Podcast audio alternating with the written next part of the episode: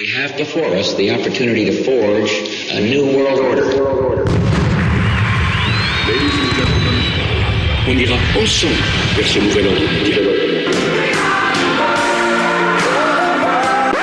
Am Israël Chai.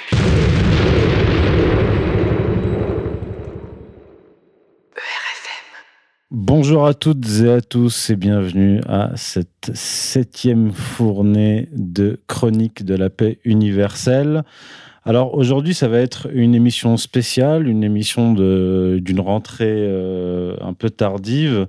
On va parler essentiellement euh, de ce mouvement que on peut appeler national-sionisme ou que j'appellerais nationalisme israélo-compatible euh, aujourd'hui, Geroy de Coleman me rejoindra un peu plus tard, mais on va commencer l'émission avec euh, Xavier de Faits et Documents et Vincent de Facta pour euh, notamment évoquer un portrait fait dans le nouveau numéro de faits et documents 457, le portrait de Gilles William Goldnadel. Et vous allez comprendre assez rapidement quel est le lien entre Gilles William Goldnadel et le national-sionisme. Bonjour, messieurs. Bonjour, Youssef. Bonjour. Alors, avant tout, avant euh, d'entamer notre discussion sur le sujet, je vais euh, faire un récapitulatif, remonter aux origines du, euh, du nationalisme israélo-compatible pour que vous ayez une compréhension, plutôt une vision globale du contexte politique, historique et euh, géopolitique. Alors, tout commence, le, tournant est pris en, en 2016 avec l'élection de Donald Trump, qui, comme je l'annonçais dans un article qui s'appelait euh, l'élection de Donald Trump, mort de la globalisation et renaissance de la nation, le 14 novembre 2016. Euh, Donc j'annonçais que l'élection du protectionniste et isolationniste Donald Trump à la tête euh, des États-Unis indiquait un tournant idéologique majeur qui aurait un impact d'une manière ou d'une autre sur la réalité matérielle car comme j'ai déjà pu l'expliquer à plusieurs reprises, les structures idéologiques sous-tendent euh, les structures politiques. Et si euh, l'une des deux s'effondre, euh, c'est toute la structure qui s'effondre. Et effectivement, avant l'élection de Donald Trump, en juin 2016, il y avait eu le, Brexit en juin 2016, qui, alors dans un autre article, j'expliquais que je, je voyais ce, ce, Brexit comme le début d'un effet domino qui pourrait s'étendre à toute l'Europe. On a vu ce qui s'est passé depuis et ça a confirmé cette, euh, cette prévision. Alors, le, le véritable basculement qu'on a eu et le tournant décisif dans la décomposition de l'Union européenne, c'est euh, l'Italie. Euh, mais le problème italien couvait depuis un certain nombre d'années, car déjà en 2012, le grand reporter britannique du Daily Telegraph, Ambrose Evans Pritchard, euh, expliquer que le principal handicap de l'Italie, c'était euh, principal handicap économique de l'Italie, était euh, l'euro. Et à l'époque, Evans Pritchard pointait du doigt Mario Monti, l'homme de la banque judéo-américaine Goldman Sachs, pour laquelle il avait été consultant, et qui était alors président du Conseil des ministres italien depuis de 2011 à 2013. Donc la politique d'austérité de, de, Mario Monti a, eu des effets euh, catastrophiques et euh, Pritchard euh, expliquait déjà à, l'époque qu'il serait étonnant que les électeurs italiens tolèrent cette débâcle longtemps. Effectivement, la, la, politique catastrophique menée par l'agent de Goldman Sachs en, en, Italie a conduit finalement à euh, l'arrivée au pouvoir de la coalition réunissant les deux partis anti-système, le mouvement 5 étoiles et, la Ligue, en mai 2018. Euh, Alors évidemment, euh, l'oligarchie, qu'on peut appeler l'oligarchie euro-atlantiste, avait anticipé cette décomposition de l'euro. C'est pour cette raison, par exemple, que en novembre 2016, Hubert Védrine avait publié un livre euh, s'intitulant euh, Sauver l'Europe, paru aux éditions euh, Liana Levy. dans lequel il proposait une rénovation de l'Union européenne pour préserver la souveraineté des nations. Il proposait un plan, une stratégie consistant à se réconcilier avec les peuples pour sauver le projet européen et éviter un inéluctable retour de flamme venant du bas de la société. Une colère qui gronde et qui se traduit par, disait-il, des insurrections électorales. Et euh, cette analyse d'Hubert Védrine a précédé le, virage de Jacques Attali cette année même. Alors, c'est le, 8 juillet 2018, lors des rencontres économiques d'Aix-en-Provence euh, organisées par le Cercle des économistes, que Jacques Attali a déclaré qu'il ne faut pas laisser la nation aux nationalistes la nation, c'est le cœur des choses. Je pense que la francophonie devrait être un espace aussi intégré, aussi puissant politiquement que l'Union européenne. On peut appartenir à deux ensembles structurés. La nation n'est pas un obstacle à la globalisation. Alors là, c'est du côté euh, euh, mondialiste et euh, du côté israélien, on a aussi une, rupture qui était, qui, qui, a été, comment dire, qui était latente et qui s'est fait en plusieurs étapes. En 2015, lorsque l'Union européenne a pris la décision d'étiqueter les produits provenant des implantations coloniales israéliennes, le 11 décembre 2017, la chef de la politique, euh, étrangère, Frederica Mogherini, recevait le Premier ministre israélien Benjamin Netanyahu au siège du Conseil européen, mais refusait alors, au nom des États membres, la reconnaissance de Jérusalem comme capitale de l'État hébreu. Dans la même journée, Netanyahu avait rencontré les 28 ministres des Affaires étrangères de l'Union européenne pour une discussion durant laquelle le Premier ministre israélien a tenter d'assouplir la position de l'UE concernant la politique expansionniste d'Israël au détriment des Palestiniens, mais les Européens n'ont visiblement pas été convaincus par Benjamin Netanyahou.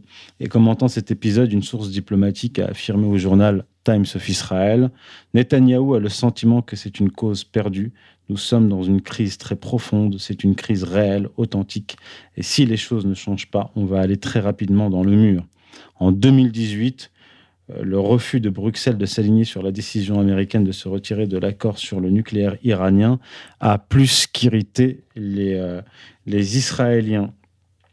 Alors face euh, à cette décomposition de l'Union européenne et cette défiance des autorités de l'Union européenne vis-à-vis d'Israël, les, Israéliens ont opté pour une nouvelle stratégie, c'est-à-dire s'éloigner euh, de l'Union européenne et euh, discuter directement avec les États euh, européens. Et c'est là qu'on a une tentative d'OPA des vagues populistes par les Israéliens parce que dans l'actuelle phase historique, on a une remontée des, populismes, effectivement, qui est la résultante d'une politique euh, oligarchique de l'Union européenne, une politique économique de libre-échange euh, aggravée par euh, l'euro, qui a conduit effectivement à un rejet des populations européennes de cette structure supra-étatique.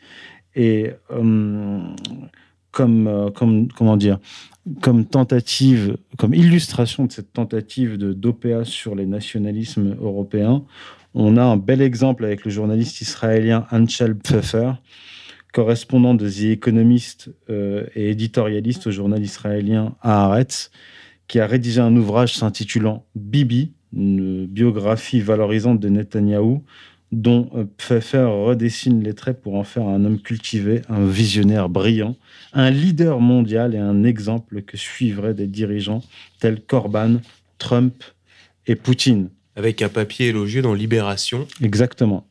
Euh, justement, le papier élogieux de, Libération est titré Pour les Trump, Poutine, Orban, Netanyahou fait office de patriarche. Et euh, dans un entretien, donc dans cet entretien accordé à Libération, l'éditorialiste israélien euh, explique Pour les Trump, Orban, Salvini, Duterte, Abe ou même Modi ou Poutine, toute une génération de leaders qui défient le modèle progressiste occidental fondé sur le respect des droits de l'homme, Netanyahou fait office de patriarche et de modèle.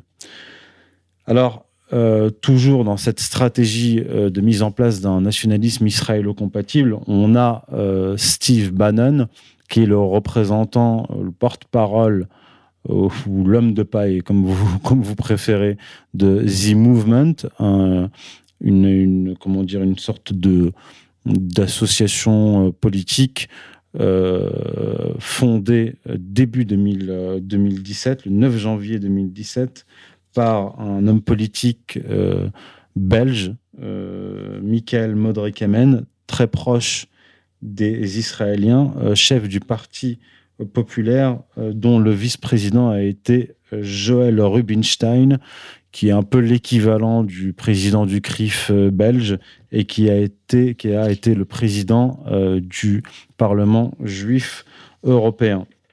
Alors, le projet de ce, de ce mouvement, il est bien résumé par Michael Modrikamen, qui, qui, a été bien résumé par Michael Modrikamen en décembre 2016 lors d'un sommet ayant pour intitulé l'International Leaders Summit à Jérusalem, où il fut reçu, un sommet organisé par sa propre femme. Et ce sommet s'est terminé par la signature de la Déclaration de Jérusalem, un document qui, selon les termes de Michael Modrikamen, je cite, réaffirme l'état de droit, la libre entreprise, les taxes sous contrôle, la défense des valeurs de la société occidentale ou la lutte contre l'islam radical. Et un mois plus tard, il créait euh, The Movement en janvier 2017. Xavier? Alors, si je peux compléter deux, trois choses sur euh, The Movement, parce que tu as beaucoup travaillé dessus, et du coup, on a, fait des documents, on s'est intéressé à tes informations, puis on, on allait en chercher d'autres. On a découvert quand même pas mal de choses. C'est que Modric Amen, bon, c'est un faux juif. C'est-à-dire que dans certains journaux, euh, il va déclarer qu'il est juif, qu'il est très pratiquant, puis dans d'autres sources, il déclare qu'en fait, il n'est pas du tout juif, euh, ou par euh, une arrière-grand-mère qui éventuellement était juive. il y a quand même, dans le national-sionisme, ce jeu de dupe et, une, dimension importante d'escroquerie en quelque sorte. Tu l'as dit, le Jérusalem euh, International Summit, c'est quelque chose qui n'existe pas. C'est quand on regarde bien les statuts, c'est organisé par sa femme. Son parti, le Parti populaire en Belgique, c'est un parti qui n'a fait élire qu'une personne en Belgique, c'est Laurent Louis. vous voyez, donc bon, si vous êtes sur égalité réconciliation, on va pas vous rappeler qui est Laurent Louis, comment il a fini, mais c'est c'est quand même incroyable qu'un type qui est un faux juif crée avec le, le, président de l'équivalent du CRIF un parti, il réussissent à faire élire un type, c'est Laurent Louis. Donc ensuite, le parti vivote euh, pendant, donc là on est en 2010, le parti vivote et finalement il, réussit à s'infiltrer avec son épouse, euh, donc Modric Amen, euh, à l'intérieur du groupe européen où sont essentiellement les parlementaires de l'UKIP. Son, épouse, qui, son épouse qui s'appelle Yasmine Dehaan. voilà. Et donc, son, donc ils réussissent à, noyauter euh, ce groupe-là et, euh, finalement à emmener un certain, à continuer à faire du, lobbying et en emmener un certain nombre à Jérusalem et à lancer effectivement The Movement, qui est une coquille vide. Et la jonction avec Steve Bannon se fait via Nigel Farage et la, et la jonction avec Farage. Et là, on retrouve dans les statuts du mouvement une certaine Laure Ferrari une Française assez jeune qui se trouve être la maîtresse de Nigel Farage. donc c'est vraiment, quand on s'intéresse vraiment à ce mouvement, c'est vraiment du bricolage. Et ça nous a été vendu effectivement comme étant euh, un contre Soros qui allait fournir des fiches à l'intégralité des mouvements nationalistes européens pour faire exploser l'Europe. Enfin, quelque chose d'absolument euh, détonnant. Et quand on creuse, c'est vraiment une coquille vide. On ira ensemble vers ce nouvel ordre mondial. Et personne, je dis bien, personne ne pourra s'y opposer. Très bien, merci pour ces précisions Xavier. Maintenant, on va entamer une petite discussion avec euh, Vincent de la librairie Facta, qui lui a vécu personnellement, euh, comment dire, ce, tournant euh, idéologique, politique, cette implantation du national-sionisme en France. Et alors, je te laisse la parole, Vincent, et raconte-nous un peu ton histoire. Oui, voilà. Alors, on va revenir un peu, je pense, il faut d'abord revenir sur Facta. Euh, et surtout sur Emmanuel Ratier, qui avait euh, fondé Facta en, 2005. Euh, Emmanuel était passionné des livres et s'était rendu compte que, bah, comme on était boycotté partout. C'est-à-dire que c'était pas à la Fnac qu'on allait trouver les livres d'Emmanuel Ratier, c'était pas voilà. Donc il s'était dit, je vais le faire moi-même. Donc lui déjà aimait les livres, donc c'était un collectionneur fou. Donc en plus voilà, il s'était dit euh, la, meilleure solution c'est de de le faire soi-même. Donc voilà était né le projet de Facta. Et comme je travaillais déjà avec lui depuis euh, depuis euh, les années 90, donc il m'avait proposé de, de, tenir la librairie pour lui. Donc Facta est un lieu unique. C'est que on, on, proposait à la fois tous les courants, on va dire nationaux, donc euh, les royalistes, euh, la nouvelle droite, euh, tout ce qui était voilà le courant égalité réconciliation voilà on était ouvert à tout le monde et c'était pas une librairie idéologue. C'est-à-dire le client choisissait quoi. On proposait des choses des fois des choses qui pouvaient se contredire mais le client avait le choix. Voilà. Le problème c'est que le, les locaux dans lesquels on était donc rue de Clichy l'immeuble a été racheté par un promoteur évidemment, quand il a vu euh, qui on était, ça a été un peu la misère. C'est un peu la euh, même histoire que pour le théâtre de Dieudonné, quoi. C'est euh, le, type, ça a tellement de bien dans Paris, si tu veux, qu'il sait même pas à qui il loue. Et puis un jour, bon, ils finissent par regarder, et puis ils s'aperçoivent de à qui il loue. Alors comment il s'appelait Nous, dans notre cas, il s'appelait, je sais plus. Pour Facta? Ouais. Le nouveau propriétaire? Ouais. Monsieur Carsanti. Carsanti. Donc Monsieur Carsanti a, euh, augmenté euh, d'un coup le loyer. Donc si tu veux, ça, devenait impossible. Si tu veux, on a été contraint à la fermeture. Ouais, c'est ça. C'est que le, le, au renouvellement du bail, il a quadruplé le loyer.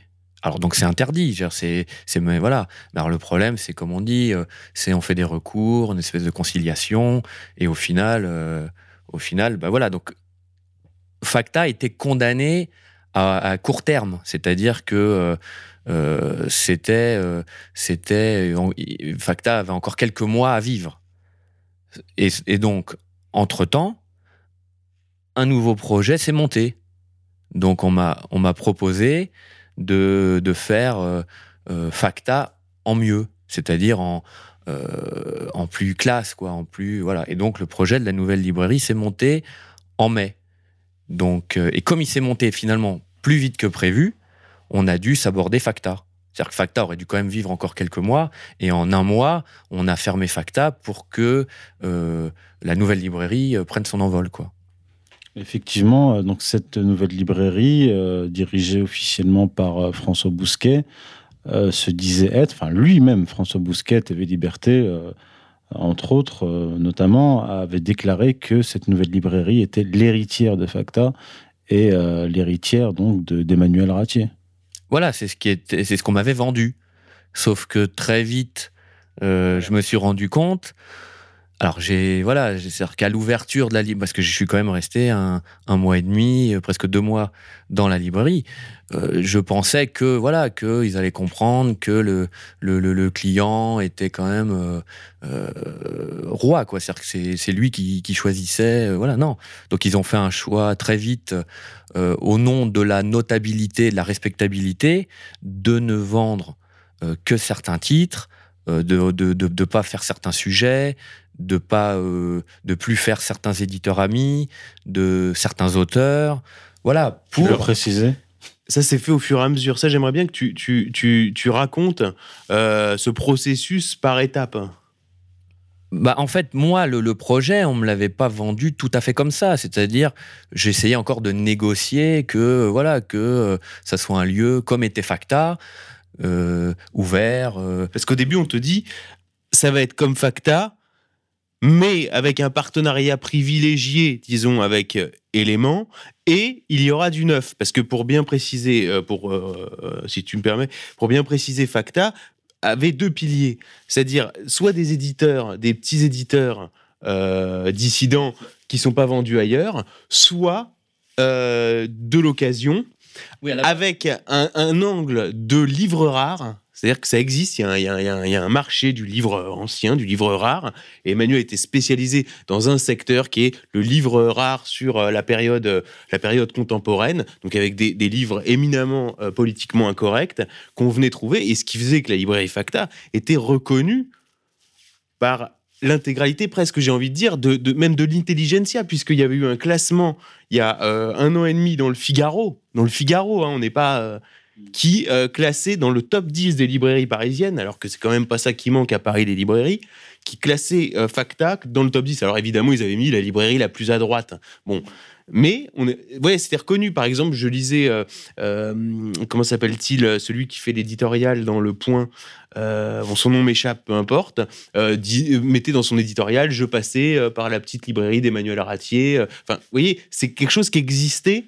Et surtout que c'était un créneau voilà, Voilà. différent des autres librairies, Voilà. on va dire amies, qui, elles, en fond, ne, vend- ne vendaient que du neuf. Donc on était la, la seule librairie à vendre de l'occasion et on faisait un petit peu de livres neufs et souvent liés aux dédicaces avec les gens à la base que qu'Emmanuel Ratier recevait dans son émission sur Radio Courtoisie. Donc en fait, voilà, on s'alignait sur ces émissions pour aussi vendre un peu de livres neufs, mais des, des gens qui avaient été reçus. Voilà. Mais le fond, c'est vrai que c'était avant tout une librairie d'occasion, donc qui, qui avait une spécificité parce qu'il y a beaucoup de titres qu'on ne retrouve plus, il y a des sujets que les autres euh, libraires d'occasion ne font pas. Donc en fait, voilà, et, et Facta est un lieu comme ça de, de rencontre, d'échange, c'est un lieu unique. Quoi. Genre, c'est, c'est ce que les gens appréciaient, c'était cette liberté et, de, et surtout, c'était quand même c'était ça qui plaisait aux gens, c'était de venir là, ils pouvaient demander quelque chose qu'ils n'auraient pas demandé ailleurs, parce que ailleurs ils auraient été mal reçus, ou ça aurait pu paraître comme étant... Voilà. Donc euh, ça, offrait un, lieu comme ça de, euh, où les gens pouvaient, euh, pouvaient demander sans, sans arrière, voilà, en, se disant qu'ils allaient être jugés ou. et tout en étant un lieu donc unique et d'élite, puisque on, touche aux livres rares, donc on, on était vraiment dans un secteur d'élite, et on voyait venir à Facta, mais enfin vraiment toutes sortes de gens, c'est-à-dire que c'est toutes les classes sociales, euh, tout- tous les milieux politiques, on pouvait, ça allait de l'ultra gauche à l'ultra droite. euh, à la fin, on avait D'ailleurs, c'est ce qui étonnait souvent les journalistes, parce que en, ces deux, trois dernières années, j'ai eu- bon, deux, trois articles dans la presse, et souvent, ils venaient avec des a priori, et au final, ils étaient déroutés, parce que en passant une journée euh, à la librairie, je pouvais avoir des clients souverainistes, des clients euh, voilà euh, plus euh, euh, axés sur d'autres sujets. Voilà, ils s'étaient ou même des gens qui faisaient des recherches historiques et qui savaient que sur ce sujet-là, eh ben, euh, Facta était un, un passage euh, incontournable. Non, mais c'est vrai, parce que bah, il suffit de regarder sur Internet. hein. Il y avait eu un article dans le Daily 9e, qui est un journal local du 9e arrondissement. J'ai eu un article dans le 75, qui était un, mensuel au- sur Paris, sur la ville de Paris, donc qui présentait un peu les librairies engagées, mais à droite, à gauche. Mais et quand vous lisez les articles, on voit, ils sont, ils sont déroutés. Il y a vraiment le, il y a- c'est ça qui, euh, c'est qui, il veut, il pensait voilà avoir le, la caricature de la librairie, on va dire d'extrême droite. Et en fait, il se rendait compte que c'était pas du tout ça. C'est-à-dire que euh, les gens venaient, euh, même des fois par hasard, et euh, voilà, j'avais des livres sur plein de sujets. C'est-à-dire que l'histoire, c'est pas que des périodes marquées. voilà, ça peut être dans l'histoire de France, c'est- très vaste. hein. Et puis le modèle économique était excellent. Et là, vraiment, c'est là on, on voit tout le côté entrepreneur qu'avait Emmanuel Ratier. C'est d'avoir compris qu'il était en situation de monopole sur deux fronts, c'est-à-dire sur son secteur de livre ancien, donc il avait ce monopole-là, et sur les éditeurs vraiment dissidents qui étaient vendus ailleurs, euh, qui n'étaient pas vendus ailleurs. Donc, il était vraiment dans un, euh, on dirait un business model aujourd'hui, qui était imparable. Parce que contrairement à ce qui est devenu la nouvelle librairie, si c'est pour trouver des livres qu'on trouve dans les supermarchés, on ferait euh, Michéa, euh, euh, même Albin Zemmour. Michel, tu vois, Donc, quelque, donc, donc, quelque part, ils ont voulu reprendre Facta pour, pour mieux s'aborder Facta et s'aborder l'héritage de- d'Emmanuel Ratier. Au, au final, c'est c'est ça qui s'est passé. Bah, au final, pour, so- pour entre guillemets préserver une respectabilité, c'est-à-dire que eux voulaient ouvrir en ouvrant euh, dans, dans le quartier latin, euh, rue de Médicis, voilà, ils se sont dit bon, faut être, euh, faut pas apparaître comme étant euh, trop marqué, trop. euh, Ouais, mais enfin, je te coupe encore une fois, mais en même temps, il va sur Télé Liberté, euh, François Bousquet, il donne des coups de menton en disant on va reconquérir le quartier latin. Moi, j'ai jamais vu euh, ouais, Ratier. Ratier arriver et dire euh, on va à nous deux, euh, on va y arriver. Non, c'est pas comme ça que ça se passe. Pour, pour, pour recentrer la- sur, sur la question po- politique, on voit. Non, non, voilà, non, mais on va faire court. Donc la librairie ouvre. Moi, j'ai encore espoir que on, on va pouvoir euh, euh, rester dans, dans, un créneau, euh, voilà. Non, sauf que Bousquet dit pas, on fait plus de livres marqués, c'est-à-dire, bah, je sais pas, faut même pas Hitler, faut pas de, de, de, sujets, tout ce qui est judaïka, on fait pas certains auteurs amis, notamment toi, Youssef mais ce qui est drôle, parce que non, non, mais c'est ça, il faut, faut, aller jusqu'au bout, parce que quand je leur dis que, économiquement j'ai vendu 500 de tes livres à Facta, ils me répondent, on préfère euh, s'en passer, c'est-à-dire qu'on préfère ne pas gagner de l'argent, mais garder notre, notre euh, respectabilité. Donc l'objectif n'est pas commercial, il est clairement politique et idéologique. C'est une vitrine. Donc c'est-à-dire qu'on reprend euh, parce qu'il le revendique, il revendique l'héritage d'Emmanuel Ratier de au Facta. Début, oui, au début. Au, début. pour mieux le saborder derrière. Non, je pense qu'ils ont revendiqué au début, si tu veux, pour euh, euh, avoir une clientèle, une, une, image, si tu veux. Ils se sont dit, bah, on ouvre, on n'est pas connu, comme ça, ça va capter, les gens vont suivre, et après, on, on, on, lissera, on, voilà. Mais bon, quand la librairie ouvre, on me dit, voilà, maintenant on fait plus ci, on fait plus ça, et il n'y a pas à discuter. ensuite, ensuite, ça devient quand même, euh, ça devient quand même, on vendra pas Soral et Forisson. Oui, c'est ça. Non, et ensuite, ça devient. Non, mais parce que au début. Non, parce qu'il faut raconter la jeunesse. C'est que si tu veux, ils font tout ça. Donc, il y, a quand même une stratégie. Donc, c'est d'être. Euh, si un journaliste vient, faut que ce soit là. Voilà. Et sauf que le problème, c'est que le premier article qui sort dans, dans l'Express, titre une librairie d'extrême droite. Et en fait, ça casse toute leur stratégie qui était de euh, d'être. Euh, et c'est dans l'Express que euh, voilà que Bousquet dit on ne vendra, on ne veut pas de Soral et de Forisson. Ah oui, oui. Voilà. Donc là, là, il le. et deux jours après, dans Valeurs Actuelles, il dit Ah ouais, mais les costons, enfin, c'est. Non, en fait, c'est même une réponse, parce que dans l'article de l'Express, on dit qu'on dit qu'ils sont vendus donc, en livre d'occasion donc qui y a du, Saint-Loup et du, et du Coston, et Bousquet euh, dans Valeurs Actuelles, s'excuse. Voilà, et dit, et Coston, c'est le vieux fond de Facta. Je veux, je veux être très clair. En gros, quand même être très clair il vend la librairie en disant que c'est le, on est dans l'héritage de Facta, de Ratier, avec Vincent, qui voilà.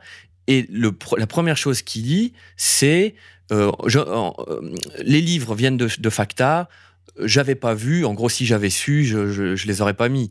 Quand on connaît Emmanuel Ratier, son lien avec Coston, c'est tuer le père, le fils. Dire, voilà, c'est ça. C'est Coston, c'est son, c'est son maître. Euh, Soral, il le considérait comme un de ses meilleurs amis. Et Forisson, il avait, bon, c'est pas c'est pas un crime de le dire, il avait une admiration sans borne pour lui. Donc ça veut dire que c'est les trois piliers. C'est-à-dire, c'est les trois piliers.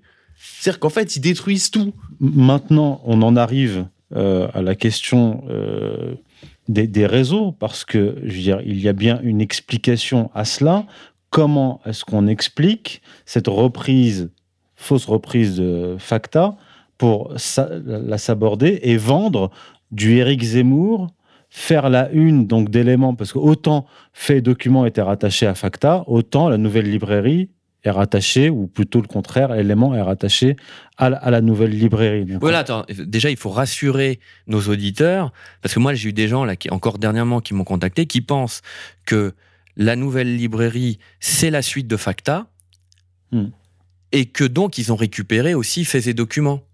Parce que, en gros, donc il faut expliquer, donc que la nouvelle librairie n'a aucun lien euh, avec Facta, donc avec la avec la famille Ratier, euh, euh, ni, ni, avec moi. Et donc, euh, et, que fait des documents donc n'a pas suivi dans le dans le giron de la nouvelle librairie. Parce que les gens pensaient qu'en fait comme Facta fermait on en ouvrait une autre.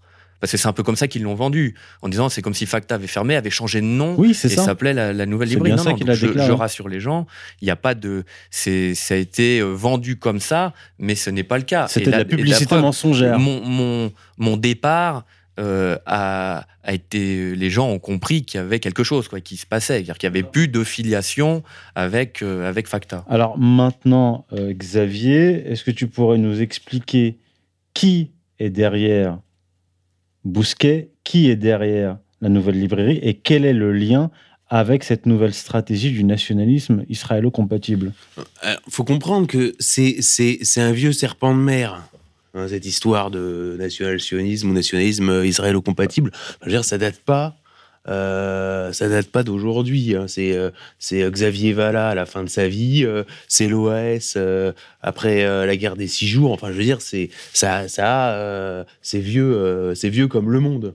Bon, mais dans la période qui nous concerne, disons que la, la, les, les, je dirais, une certaine extrême droite juive on a appelé les guerriers d'Israël, les milices sionistes, Bétar, LDJ, euh, tous les représentants de ce qu'on appelle le sionisme révisionniste, du courant euh, Jabotinsky, qui est l'équivalent du fascisme juif, quoi, si on veut. En France, c'est toujours euh, attaqué à l'extrême droite. C'est la fameuse manifestation pour Saint-Loup euh, dans les années 80 ou euh, Meilleur 90, ou Meilleur Habib qui à l'époque euh, militant du Bétard finit au commissariat parce qu'il a donné je crois des coups avec un, manche de pioche. Enfin je dis peut-être une bêtise mais de toute façon on a le on a le, le alors ça c'est peut-être le, quand ils attaquent le, le, défilé du 1er mai en 88 ça, voilà enfin bon, bref. Il y a un cas hmm. innombrable d'affaires et euh, malgré tout, dans les années 90, à la fin des années 90, et surtout après euh, la deuxième intifada, va quand même mûrir cette idée que l'avenir est à droite, le champ politique qui, s'ouvre, l'espace politique qui s'ouvre en France est à droite, et que c'est et qu'on peut pas laisser cet espace euh, que la communauté juive organisée ne peut pas laisser cet espace-là en, jachère et, s'organiser tout seul, et qu'il vaut mieux le pénétrer et euh, le chapeauter, surtout la droite nationale. Donc au début, ça, on, sait très bien, les gens qui adhèrent d'abord, ça va se produire après le 11 septembre. On voit comme ça euh, Alexandre Delval, qui est un exemple typique qui a été passé, disons, de l'extrême droite païenne au, et anti-américaine, anti-sioniste, au, au national-sionisme. Et puis ensuite, on, les connaît, Guy Millière euh, et un certain nombre de gens comme ça. Là, euh, si tu veux, la, nouveauté, c'est qu'à la faveur de la sortie du livre d'Éric Zemmour, puisqu'il faut, il faut quand même que, que, les gens prennent leurs responsabilités. Si François Bousquet est rédacteur en chef d'éléments, ça veut dire que c'est lui le chef de file de ce qu'on appelle la nouvelle droite, hein, mmh. qui est quand même un mouvement important dans la droite nationale française. Donc c'est tout un, un pan euh, de la droite nationale française qui passe du côté national-sioniste et qui est très intéressant parce que c'est pas seulement on se rejoint dans la lutte contre l'islamo-gauchisme, c'est que vous avez carte blanche à condition que alors d'abord, c'est à condition que vous touchez pas la question juive. Alors les types s'exécutent, ok, on touche pas la question juive. Puis ensuite, c'est à condition que, et à condition que, et puis les conditions, elles augmentent. Et elles augmentent sans arrêt. Et donc le personnage euh, central euh, de cette opération et qui est derrière Éric Zemmour, puisque Éric Zemmour, c'est un lièvre. Si tu veux, il est là pour euh, réhabiliter Pétain, ça fait un peu mousser. en plus, il dit ce qui se dit euh, dans nos milieux depuis, euh, depuis des années. Il le dit à la synagogue euh, de la rue de la Victoire avec Yves Tréhard et le grand rabbin Bernheim il y a deux ans. Donc là, il le répète dans le livre. Donc ça devient une, une, vérité officielle. Donc on, avance. les gens rejoignent ça en se disant Ah tiens, c'est super ce qu'il dit Zemmour et ainsi de suite. Et puis à la fin, on t'explique que l'histoire de France, c'est en fait c'est le pays le plus lié à Israël. C'est ce qu'écrit Eric Zemmour dans son, et derrière, livre. Et derrière, et c'est là qu'on fait la, jonction avec Gonadel, parce qu'on voit bien qu'il y a quand même une stratégie. C'est que le, le leader de la nouvelle droite se retrouve invité à la France libre à faire sa promo. La web TV de Gilles William Gilles William qui monte avec Berkoff. Alors Berkoff, c'est pareil. André Berkoff, hein, c'est un type qui montait des op... enfin un journaliste quoi, qui était un télégraphiste en quelque sorte d'Atali et de et de Mitterrand. Euh, dans les années 80 qui avait monté l'opération Caton. On a tout le monde a oublié ça, c'est l'opération Caton où ils avaient fait un faux livre d'un type de droite euh, qui crachait sur son propre camp. Et c'était censé faire un électrochoc pour euh, redonner une vitalité à la gauche qui était un peu en perte de vitesse. Et le livre avait été rédigé par, par Berkoff. Et c'était François Hollande, qui était alors au cabinet de, de, à l'Élysée, qui, euh, qui en faisait la promotion euh, sans montrer son visage dans les médias. voilà d'où vient, d'où vient Berkoff. Et là, Berkoff, on le, revoit partout alors qu'il avait complètement disparu des radars. Berkoff qui a quand même défendu entre-temps la guerre en Irak. Ça a toujours été ça. C'est un discours politiquement incorrect. Et puis derrière, on te passe en douce euh, le gros morceau. C'est-à-dire qu'on te fait passer, tu sais, c'est comme les enfants, quand tu leur fais passer le médicament, tu le mets dans une cuillère de Nutella. Tu sais, tu mets le médicament au milieu de la cuillère de Nutella, comme ça, tu es sûr qu'il le, il le gobe. Bah, Paul, euh, André Berkoff. Berkoff, ça a toujours été ça. Berkoff, c'est la cuillère de Nutella. C'est on te dit tout le discours politiquement incorrect que tu as envie d'écouter, et puis au milieu, tu as, hop, la guerre en Irak. D'accord. Et Tu alors, vois Golnadel et donc, euh, et, et donc Golnadel, non mais c'est très intéressant parce que Berkoff euh, monte ça avec Golnadel. Et pourquoi Berkoff revient? Parce qu'il y a deux ans, il signe dans Valeurs Actuelles un reportage sur le KKL. Le KKL, c'est quoi? C'est le Fonds national juif, c'est l'organisme de, levée de fonds euh, de la communauté juive à l'international pour acheter euh, des terres en Palestine occupée. Donc c'est le bras financier de la colonisation en Israël. Et il fait un reportage, euh, vraiment, comment on appelle ça, un publi-reportage dans Valeurs Actuelles, qui lui vaut le grand prix de l'Union des, des patrons juifs de France. Et donc, euh, évidemment, il présente son, son livre euh, parce que le, la loge euh, Ben Gourion du Bnebrit organise tous les ans le salon des écrivains du Bnebrit euh, à la mairie du 16e, donc qui a été un lieu où a mûri aussi le national-sionisme. On a vu une année où était invité euh, Riposte laïque, puis finalement déprogrammé après des réclamations de euh, d'Alexis Corbière, il me semble. Euh, on a vu venir euh, Dorcival, Rioufol, enfin un, certain nombre de personnalités comme ça. Et, euh, et, et Berkoff, au dernier, il y, a, il y a- un an ou deux ans, dans ce salon des écrivains du Mnébrit, était vraiment la vedette, quoi. C'était la nouvelle vedette. Et donc là, il crée ça avec Gilles William Golnadel. Gilles William Golnadel, il faut comprendre qui c'est. C'est que Gilles William Golnadel, c'est euh, si vous avez Alain Jakubowicz, si vous prenez une équipe de foot, vous avez un arrière gauche et un arrière droit. Vous avez euh, Alain Jakubowicz et Gilles William Golnadel. Vous voyez, c'est euh, il y en a un qui va attaquer à gauche. c'est- C'est-à-dire Golnadel s'est fait connaître en attaquant Mermet, en attaquant Edgar Morin, en attaquant Libération et Serge Vie dans les années 80, mais il a jamais oublié d'attaquer Forisson avec Avocats sans frontières, hein, qui en fait, parce qu'au début, il plaidait pour la LICRA. Et au bout d'un moment, il a créé Avocats sans frontières. Ce qui fait que des fois, il plaide avec la LICRA et des fois, il fait mine de plaider contre la LICRA. Mais fondamentalement, c'est un avocat de la LICRA.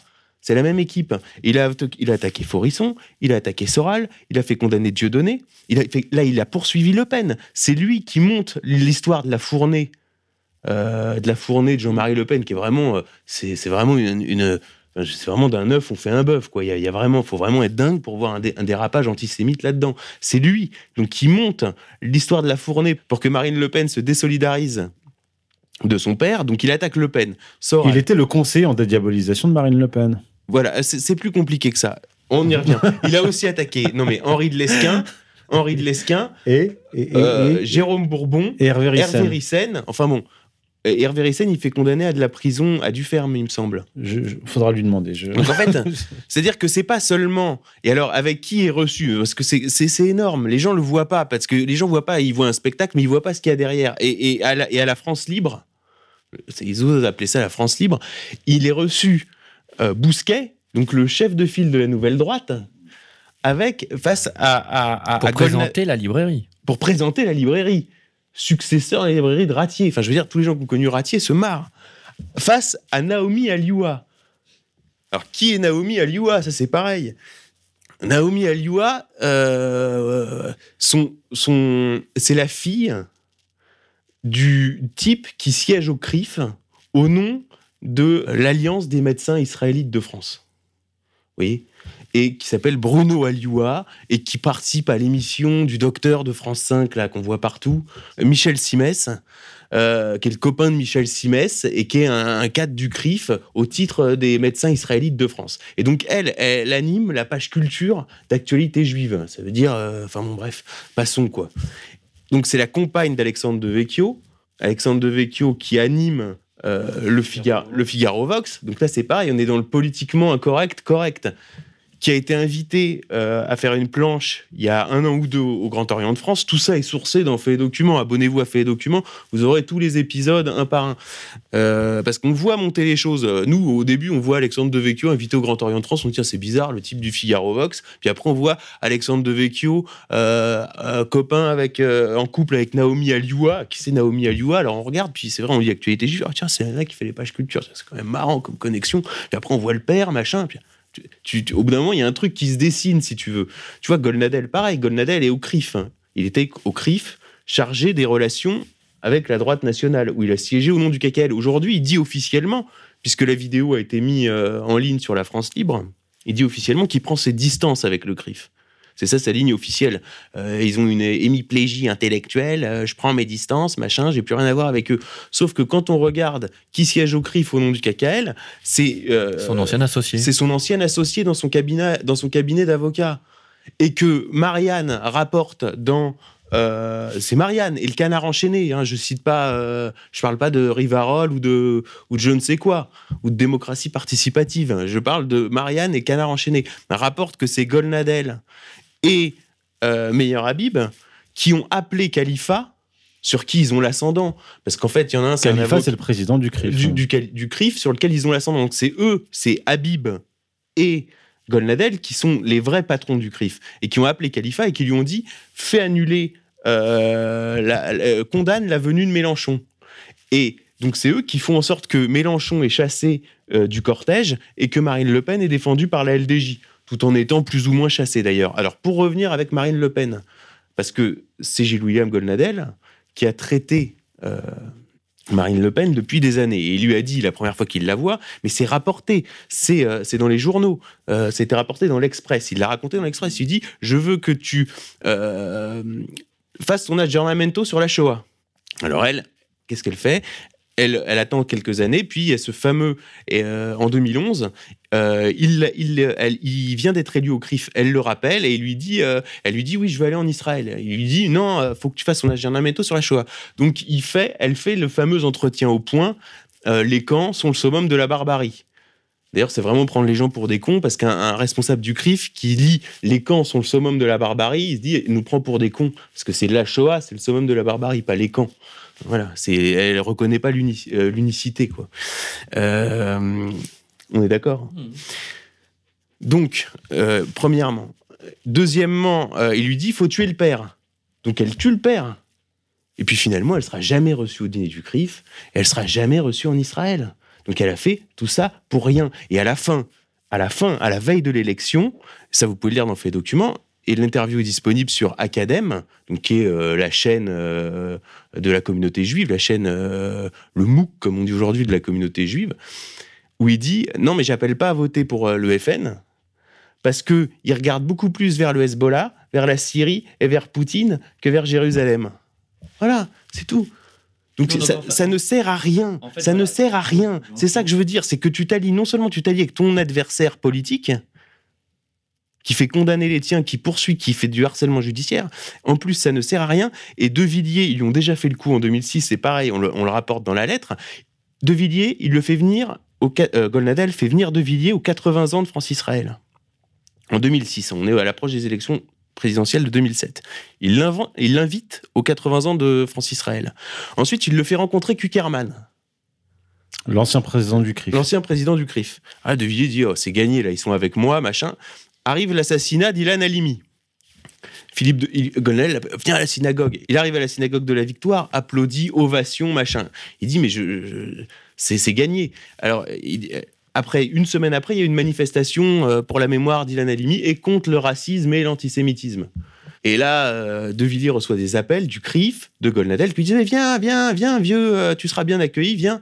De Villiers arrive en tête de cortège, il se fait expulser manu militari, les services d'ordre du CRIF et de De Villiers en viennent aux mains. Vous voyez, ça ne sert à rien. C'est-à-dire que la, la respectabilité, ils l'auront jamais. Non seulement ils trahissent, et en plus, ils seront trahis. Alors, Vincent? Non, c'est ça, voilà. Je pense que c'est des idiots utiles. Mais après, il faut. Voilà, c'est des gens qui sont. Et d'ailleurs, on va pouvoir euh, revenir là-dessus. C'est des gens comme, comme Bousquet qui étaient dans l'ombre. C'est-à-dire qu'il était dans l'ombre de Dimitrievik à l'âge d'homme, il était dans l'ombre d'Alain de Benoît, et ces dernières années, il est surtout dans l'ombre De Patrick Buisson. De Patrick Buisson. Et Patrick Buisson avait des vieux comptes avec Emmanuel. Moi, je peux pas. Alors, euh, Rivarol a, évoqué cette, euh, cette hypothèse. Bon, c'est de, de, notoriété publique puisque c'est sorti dans Le Monde, c'est sorti sur France 2 quand il y a eu la fameuse affaire Buisson. Euh, le nom de Ratier est sorti dans Le Monde sur France 2 sur les différents qu'ils avaient de l'époque où ils travaillaient ensemble à minute. On va pas revenir sur les détails du dossier, mais, mais disons que, à mon avis, bon, je pense pas que Buisson ait été forcément proactif euh, dans cette histoire, mais en tout cas, il a laissé faire euh, Bousquet en se disant bon bah comme ça, si on peut régler, je peux régler un vieux compte avec Ratier, ce sera toujours ça de prix. Mais y a-t-il alors non la, question c'est y a-t-il un lien entre Patrick Buisson et ces réseaux-là tenus par euh, Golnadel? Golnadel a été l'avocat de Patrick Buisson. Et de toute façon, Golnadel, il avance comme ça, c'est qu'il prend les dossiers des des nationalistes qui sont attaqués, des nationalistes non, enfin politiquement incorrect, correct ou, euh, ou judéo-compatible. D'accord. Maintenant, on va évoquer, euh, pour terminer, le cas euh, Éric Zemmour, parce qu'on le voit, les, comme tu l'as évoqué, Xavier, les représentants du nationalisme français goy, entre guillemets, sont systématiquement récupérés et démonétisés. Et parallèlement à ça, on va mettre en avant des Alain Finkielkraut, mais plus encore, bien sûr, euh, Éric Zemmour, qui, eux, vont être les représentants, là aujourd'hui, c'est évident, euh, Éric Zemmour est le représentant de la droite française, catholique ou non, blanche et nationaliste. Et comme je le disais déjà il y a deux ans, alors j'avais, reçu pas mal d'attaques à ce moment-là quand j'expliquais qu'en fait il, il, est en train de tendre un piège aux nationalistes français, c'est-à-dire que dans un premier temps, Éric Zemmour ne parlait pas de la question israélienne, ne parlait pas du sionisme, il parlait surtout du souverainisme, de la souveraineté économique de, de, de la France, il parlait effectivement d'immigration, mais pas d'islam. Et à un moment donné, il y a eu un tournant où il a, à la fin des années 2000, où il a abandonné les questions économiques, abandonné la, critique du libre-échange et de l'euro pour s'axer sur la question de l'islam. Et à partir de 2011, en novembre 2011, là, il fait euh, son coming out en comparant la France, plus particulièrement la République française des armées révolutionnaires, à Tsahal et la France à Israël. C'était un peu passé inaperçu. Maintenant, avec son dernier livre, il nous dit carrément que euh, le roi Saint-Louis était un, roi juif. Et aujourd'hui, donc, Éric Zemmour est en train de, comment dire, d'accomplir son œuvre de, euh, j'appellerais ça de juif assimilé ou dissimulé, euh, dont le sionisme était jusque-là dissimulé. Et il est en train d'essayer d'opérer cette ce syncrétisme contre, euh, contre nature entre christianisme et judaïsme, bien sûr contre l'islam, entre la France millénaire et euh, l'Israël antique et l'Israël euh, moderne. Et quel est le lien entre Xavier, entre Goldnadel et Zemmour Parce que les gens peuvent identifier Goldnadel comme un sioniste de l'extrême droite, likoudnik, mais, euh, mais Éric Zemmour est encore, par une, partie de la, bonne partie de la population française, considéré comme un patriote français. Alors, je vais te faire une comparaison euh, très très simple, euh, sans rentrer dans les détails. C'est le rapport qu'il y a entre Gilles William Golnadel et Éric Zemmour, c'est le rapport qu'il y a entre l'appât et l'hameçon, si tu veux. C'est-à-dire que le nationaliste français, il voit, euh, il est comme le poisson, il voit gigoter le verre, si tu veux, puis il croque. Et puis au moment où il croque le, bon verre, eh il ben, voit Zemmour, il, croque. Se avec une arête euh, de Golnadel dans la gorge. Voilà, c'est tout. Donc, euh, qu'est-ce que tu veux que je te dise de plus Et en plus, c'est assez explicite. Alors, en plus, c'est très explicite parce que les, les, canaux, disons, la vitrine de, de cette branche de la communauté juive qui veut ratisser à la droite de la droite. Parce que c'est pas seulement à droite, hein, parce que ça a toujours existé avec Pasqua, euh, euh, les liens euh, Gobert et ainsi de suite. Non, à la droite de la droite, ces deux principaux vecteurs, c'est Causeur et donc maintenant la France libre, qui fonctionne en plus avec, avec Thierry Hardisson, qui est recyclé dans ce dispositif, puisque ce sont les équipes de Thierry Hardisson et ses sociétés euh, qui euh, fournissent la logistique à, la France libre. Euh, et ben, euh, causeur comme euh, la France Libre, vous proposez un bouquin d'Éric Zemmour euh, si vous vous abonniez, quoi. Une réduction, oui, oui, oui, hein. Ils, offraient le livre d'Éric Zemmour si on s'abonnait à la, à la chaîne La Voilà, France Libre. c'est un, un, un lièvre, quoi. Il, il court devant pour, pour, pour appâter le, le gogo, quoi. Euh, D'ailleurs, le, le titre, le sous-titre du livre de Zemmour, euh, L'histoire se venge, Ni oubli, ni pardon. effectivement, euh, l'histoire se venge, c'est plus, ça vient plus de la tradition euh, juive que de la tradition française. C'est Là- ce là, concept est- de vengeance. Euh, effectivement, ni pardon, ni oubli. Euh, Bétonne. L'histoire, elle se venge, bétonne. ah non, mais là, on est dans du Roger Hanin, là. Mais je te dis, bientôt, bientôt, tu reconnaîtras un mec d'extrême droite à la Fnac, parce que c'est le mec qui est en train d'acheter le, le, le- tu sais, le grand pardon pour pas avoir l'air antisémite en achetant le parrain, tu sais. Non, non, je les boycotte pas. euh, moi, je- j'achète du Arcadie, tu sais. Enfin, ça s'est fait. non, non, mais si, si. Maintenant, Non, a- non, mais attends, parce que c'est quand même intéressant, parce que tu sais, c'est quand même le fondement de cette histoire-là, c'est que la nouvelle droite, ils combattent au nom d'Athènes contre Jérusalem. C'est quand même ça le, fond idéologique. Or là, si tu veux, à pas choisir entre Athènes et Jérusalem, ils ont atterri à Tel Aviv. Tu vois, c'est quand même ça l'histoire. Effectivement, il y, a- une contradiction parce que cette nouvelle droite qui est anti-chrétienne parce que pour eux le christianisme est une branche du judaïsme se retrouve en fait à, à établir une alliance euh, judéo-païenne contre le Mais c'est- christianisme. n'importe quoi. Ça C'est- n'a aucun Ils sens. sont, en fait, ils sont tous en train de se prendre les pieds dans le tapis. Et comme je l'ai dit à plusieurs reprises, ça peut être extrêmement dangereux. Voilà. Alors après, pour pas fâcher tout le monde, il faut dire cette nouvelle, nouvelle droite. Voilà. Non, mais ce qui est triste, c'est que de, de se dire que Zemmour est le héros dans nos milieux. Quand je dis héros, c'est AUT, hein, c'est le pour le discours, quoi. Pour le, ça devient, euh, c'est ça, moi, qui me, qui me, qui me chagrine. D'ailleurs, tu as récupéré sur, euh, sur Facebook euh, un, échange d'un des, des, un des financiers qui est derrière la, nouvelle librairie, qui est quand même énorme, puisque en fait tout ça arrive au même moment où, où Jean-Marie Le Pen, qui a été diabolisé par les mêmes toute sa vie et qui est encore attaqué en ce moment en procès avec Gilles William Golnadel. C'est pas il y a, y a 10 ans, euh, c'est ancien, on s'en lave les mains. Hein? C'est aujourd'hui. Et, et au moment où, Robert Forisson euh, vient de mourir, donc là, je te, je, te laisse la, la, parole, euh, Vincent. Non, en fait, en, résumé, c'est de leur, argument, c'est de dire qu'il faut. bah, je parle de la nouvelle droite. hein, c'est qu'il faut pas ruiner euh, 50 ans de de combat métapolitique pour un bref moment de satisfaction un peu puéril. Voilà, parce Voilà, qu'un voilà. rédacteur, un rédacteur d'éléments avait fait remarquer que au moins présent, donc le quotidien présent, le quotidien catholique, avait eu euh, les couilles de rendre hommage à Robert Forisson. Et, euh, et voilà la réponse, donc que vient de vous dire Vincent, d'un des financiers qui se trouve derrière la nouvelle librairie. Voilà, en fait, voilà, ils ont une stratégie que appelle le gramschisme économique. Donc, on crée des, entreprises, des choses, voilà, pour que les gens euh, aillent euh, dépenser leur argent dans euh, bah, de- des, commerces, des, voilà, qui, les représentent. Mais au final, voilà, c'est ça. Je crois que ça va être des idiots utiles. C'est que eux, ils ont leur quart d'heure de gloire. Oui, voilà, c'est ça, parce que ils sont, ils sont ils vraiment. ils sont- dans les poubelles de l'histoire Ouais, comme non, c'est même pas ça, c'est qu'ils sont Gramsciens tendance pif gadget, quoi. C'est n'importe quoi. C'est-à-dire que normalement, normalement, ils sont censés être schmittiens. Ils sont pas censés être Gramsciens. C'est déjà, ça veut rien dire leur truc. Euh, ensuite, ils veulent avoir leur quart d'heure de gloire parce que, franchement, passer sur la télé de Golnadel et Naomi Alioua et puis ensuite passer chez Tadei sur euh, Russia Today, voilà, parce que c'est ça. dire. C'est-à-dire que le mec, il fait trois médias, euh, machin. La, la dernière fois, il est passé sur France Culture. En plus, le type s'est gouré, lui a dit Vous êtes le rédacteur en chef de Valeurs Actuelles. Enfin, il a même pas corrigé. Enfin, c'est n'importe quoi, leur truc.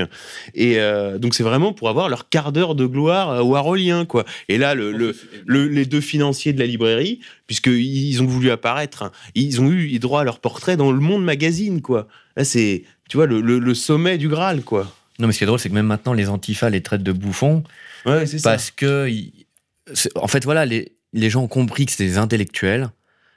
Bah, je vais revenir à Facta. Nous, on avait un côté militant. C'est-à-dire que moi, j'étais tout seul à tenir la librairie. On a été attaqué.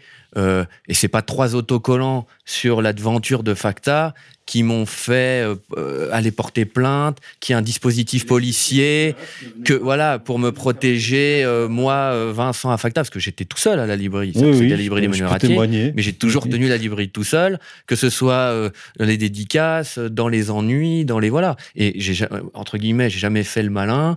Euh, mais alors, et là voilà, tout de suite on voit euh, euh, Bousquet passe son temps à porter plainte, et c'est lui qui a été faire le malin en disant on est là. et là je vois la dernière fois. il y avait le comité, entre guillemets, le, mardi, le comité de rédaction qui se réunissait il s'enferme dans la librairie. Genre, genre à l'époque de Facta, il y avait quand même, il y avait, il y avait quand même, il y avait quand même une certaine. Pour la dédicace de, de, Zemmour, il y avait des cartes de CRS pour oui, protéger une protection. Moi, moi, j'ai jamais eu le, moi, on m'a jamais puis de toute façon, j'ai jamais sollicité. C'est même pas la question. C'est que ça m'est jamais venu à l'esprit d'aller solliciter, euh, je sais pas quoi, la bienveillance. Ah oui, parce que en même temps, si tu te coupes, parce que quand tu te coupes de ta radicalité, tu te coupes aussi d'une base militante qui est en mesure de faire le service d'ordre. Parce que si tu es avec euh, cinq intellectuels euh, chevelus en, conférence de rédaction qui se font plaisir à faire des articles de critique de cinéma ou de je ne sais quoi, bah c'est sûr que tu n'auras personne pour faire un service d'ordre. Voilà, c'est tout. Parce que en plus, non seulement en, trahissant, il se, retrouve seul, mais de toute façon, le, temps passera et, nous a déjà donné raison quelque part. Donc, euh. il a, effectivement, il n'a pas fallu trois mois pour que euh, l'histoire euh, nous donne raison. Et effectivement, de toute façon, cette stratégie est vouée à l'échec. Ça, c'est une évidence. Euh, historiquement, euh, là je ne parle pas sur euh, simplement quelques décennies ou des siècles, mais sur des millénaires, tous ceux qui se sont alliés à ces gens-là ont été systématiquement, je dis systématiquement depuis 2500 ans, trahis trahis. Et ce qui les singularise, ce qui les distingue, c'est leur capacité à changer de camp en une journée ou en, une nuit. Donc aujourd'hui, ils sont euh, utilisés, et demain, ils seront euh, jetés dans les poubelles de l'histoire. C'est ce qui est arrivé à Marine Le Pen, tu l'as dit, c'est ce qui est arrivé à De Villiers, et c'est ce qui arrivera à tous ceux, tous ceux qui s'allieront avec ces, euh, gens-là. Un mot de conclusion, Xavier ou Vincent?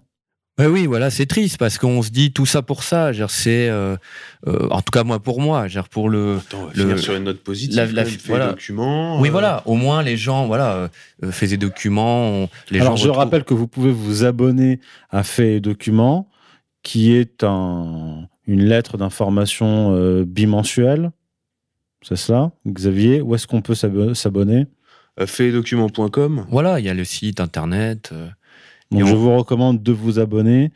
Euh, le travail qui est fait par Fait Document est juste excellent. Euh, moi-même, j'y puise un certain nombre d'informations pour mes travaux et mes recherches. Euh, vous avez bien sûr des véritables auteurs chez Contre-Culture, mais d'autres maisons d'édition comme Sigest et ou le Retour aux sources. Et si vous voulez acheter des livres disponibles déjà à la Fnac, n'allez pas à la nouvelle librairie. Voilà, parce que c'est pas, c'est pas, de, on fait pas des tribunes, vous voyez, on fait pas de l'éditorialisme, de la presse d'opinion, euh, à se faire plaisir, à faire des phrases. Nous, c'est des faits, des documents. Voilà, c'est tout. Euh, c'est euh, qui est qui, qui fait quoi, qui paye qui, qui fait quoi, les, liens familiaux, enfin, ce qui unit vraiment les gens, c'est-à-dire le, le dessous des cartes, comme on dit.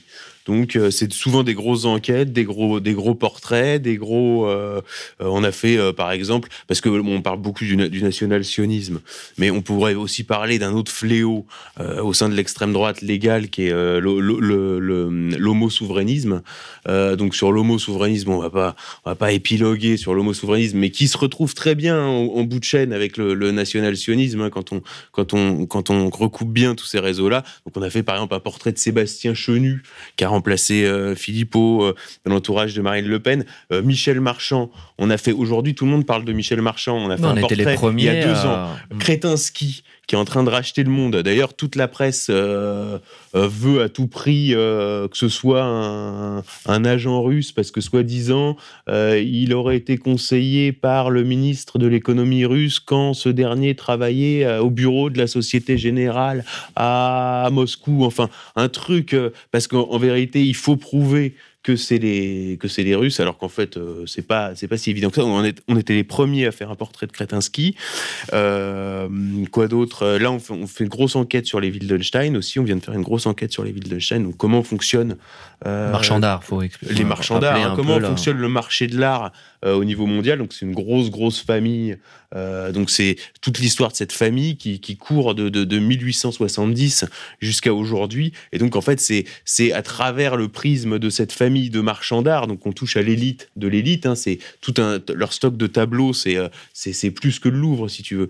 Donc c'est vraiment quelque donc chose. on retrouve ce, ce portrait-là, cette enquête dans Fait et Documents numéro 457 non, 454, 455, 456. Et donc, si on croise euh, euh, de Laval à Mitterrand, passant par Sarkozy, euh, Jean Le Canuet, De Gaulle, Malraux, enfin, on croise vraiment tout le monde. Donc, c'est, donc je vous dis, c'est, on essaye de, de, de, pour le coup, nous, de rendre, de rendre hommage à Emmanuel Ratier et à son travail. Et de continuer son travail. Et pourquoi pas donc essayer de rouvrir Facta d'ouvrir de nouveau ouvrir une librairie euh, qui euh, voilà qui serait là le vrai la vraie continuation euh, de ce qui se faisait à Facta. On l'espère. Donc à suivre. Très bien, merci beaucoup Xavier de Fait Documents et Vincent de Facta. On se retrouvera, je l'espère, bientôt. Et j'accueille maintenant Geroyd de Coleman qui me rejoint. Bonjour Geroyd. Bonjour. Sur l'affaire Jamal Khashoggi, c'est soi-disant dissident journaliste saoudien tué aux ordres de Mohamed Ben Salman, je voudrais tirer votre attention sur dix points clés qui devraient former l'ébauche d'un décryptage géopolitique. Khashoggi a été décrit comme un dissident saoudien. Il n'en était rien. C'est un pilier du régime. Pendant des années, il a toujours euh, défendu euh, le régime saoudien. Donc ce n'était pas un dissident. Deuxième point, Mohamed Ben Salman a conclu une alliance importante pétrolière avec la Russie en 2017 pour empêcher la baisse du pétrole, le prix du pétrole, qui veut dire que la Russie va devenir un allié stratégique clé pour le royaume. Troisième point, Mohamed Ben Salman veut sortir de la guerre contre Yémen. Tout le monde sait que l'Arabie saoudite est en train de faire un génocide euh, à Yémen, mais euh, ce qui n'est pas discuté, c'est que ce leader veut sortir le royaume euh, de, de cette guerre. Quatrième point, Mohamed Ben Salman est favorable à la paix avec Téhéran. Pour entamer des liens diplomatiques, il a fait recours au leader irakien Mohamed al-Sadr, un ami euh, d'Iran, et il lui a même invité à Riyad pour discuter la possibilité euh, d'un rapprochement avec Téhéran. Donc, c'est un leader qui est quand même assez pragmatique. Cinquième point, Khashoggi soutenait l'alliance avec la Russie c'est-à-dire l'alliance entre le royaume euh, d'Arabie saoudite et la Russie. Il a dit euh, lors d'une conférence récente de Valdai que la Russie devrait travailler avec le royaume pour amener la paix dans la région. Sixième point, Mohamed Ben Salman dépend beaucoup de Donald Trump. Trump l'a fait savoir d'ailleurs. Il a dit euh, récemment que le royaume d'Arabie saoudite dépend entièrement euh, de, des États-Unis. Il avait dit aussi dans le passé que tout le monde savait qu'il soutenait le terrorisme. Donc, euh, la relation avec Trump est spéciale. Ça veut dire que maintenant, comme le Royaume est isolé, euh, il dépend de plus en plus de Trump, qui, qui est un facteur de, de, de, de, stabilité, qui est un facteur important pour le Royaume bien sûr, mais aussi euh, qui pose beaucoup de problèmes.